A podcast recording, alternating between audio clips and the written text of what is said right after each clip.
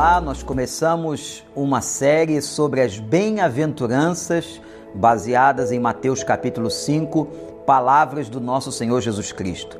Que privilégio! Jesus no Sermão da Montanha ensinando aos seus discípulos, a mim, a você, o que é ser feliz. É fundamental entender o seguinte: a felicidade é um estado possível. É possível uma pessoa se sentir feliz. Mas outra coisa fundamental para ser entendida é que a felicidade tem que ser aos olhos de Deus, não aos olhos dos homens e nem mesmo aos seus próprios olhos. O que é mais importante é sermos felizes aos olhos do Senhor e, consequentemente, todas as outras coisas irão bem em nossas vidas. Hoje nós vamos à segunda bem-aventurança da nossa série. Diz assim o versículo de número 4: Bem-aventurados os que choram, pois serão consolados. Bem-aventurados os que choram, porque eles serão consolados. O texto está falando de pessoas e de crentes que passam pelas diversas provações, pelos momentos mais duros da vida. Quem sabe você agora está vivenciando um luto, passando uma crise, um problema de família, um problema conjugal, um problema com os seus filhos, um problema financeiro, seja o que for. E certamente somos humanos.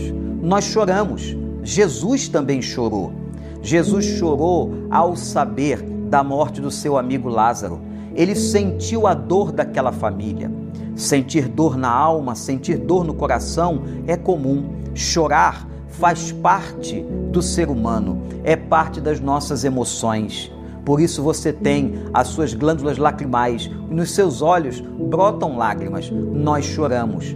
Mas o Senhor diz assim: Bem-aventurados aqueles que choram, felizes aqueles que se expressam sinceramente e principalmente choram por causa de Deus, por causa do reino de Deus, da vontade de Deus e da palavra de Deus. Não é chorar por qualquer motivo, é chorar pelas coisas do Senhor, é chorar pelaquilo que Deus quer da sua vida, pela vontade do Senhor e na luta que nós temos tantas vezes para cumprir esta vontade. Aqueles que choram, aqueles que passam provações por causa do Senhor, esses serão consolados. É isso que o texto diz. O Espírito Santo da consolação vem, e essa consolação maior, escatológica, de que um dia ele enxugará dos nossos olhos toda lágrima toda lágrima e nós não vivenciaremos mais o choro humano. Então, glorifique ao Senhor, porque o choro pode durar uma noite, mas a alegria vem ao amanhecer.